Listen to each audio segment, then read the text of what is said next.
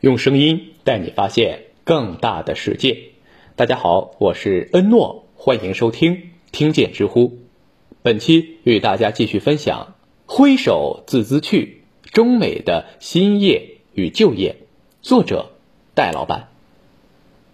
二零零八年八月，北京奥运会期间，美国财政部长保尔森得到一个惊天的大消息。俄罗斯已经和中方接触，准备大量抛售持有的房地美、房利美这两房的债券。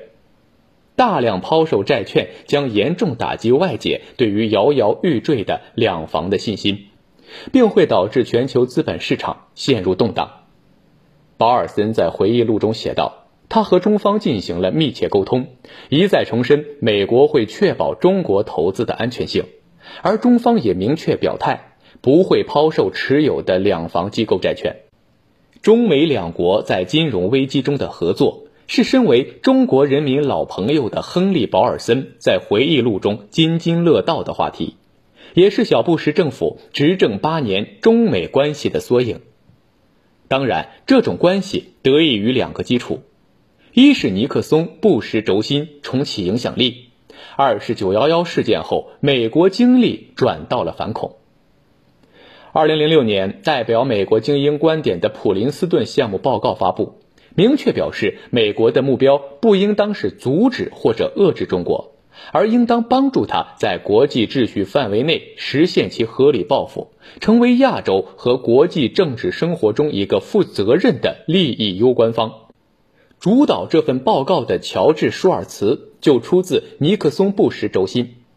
舒尔茨早年担任尼克松政府的劳工部长。并在中美蜜月期期间担任里根政府的国务卿，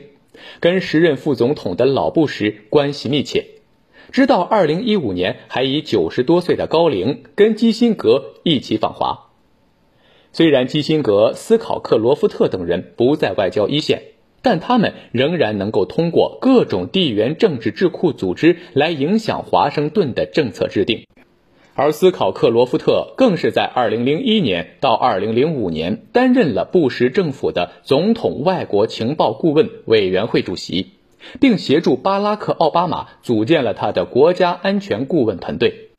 小布什政府执政期间，中美合作的广度和深度空前未有，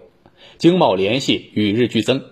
虽然小布什政府也试图将接触和遏制并举。但中美贸易的相互依存已经成为两国关系事实上的压舱石，因此有人评价小布什政府的两国关系是中美建交以来最稳定的时期。但随着中美国力差距的逐渐缩减，以及美国从反恐泥潭中抽身，太平洋两岸的关系越来越复杂，供美国朋友们穿针引线的空间也越来越小。亨利·保尔森在卸任之前留下了中美战略经济对话这个交流平台，这也是他甚至小布什政府最重要的政治遗产。第一届中美战略经济对话于2006年12月在人民大会堂举行，中美两国的代表团对着长长的桌子面对面坐着，中间放置了能够观看 PPT 的屏幕。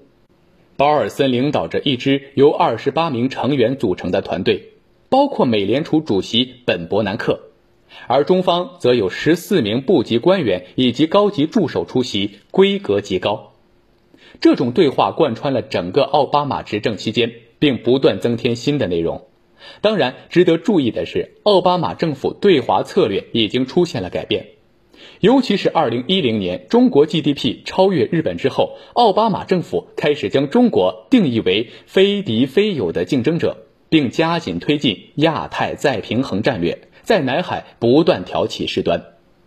当然，奥巴马政府的整体外交策略仍然是坚持着后冷战时期流行的新自由主义思潮，倡导多边主义，推动经济全球化。这意味着中美之间必定是合作大于敌对。另外，二零一六年中美两国的贸易额已经高达五万七千八百六十七亿美元，这块压舱石又沉又重又贵，谁又敢掀桌子推倒重来呢？这一切都被特朗普的崛起所打破。好了，本期的分享先到这里。感谢收听，欢迎关注、订阅、点赞、转发。我是恩诺，我们下期再见。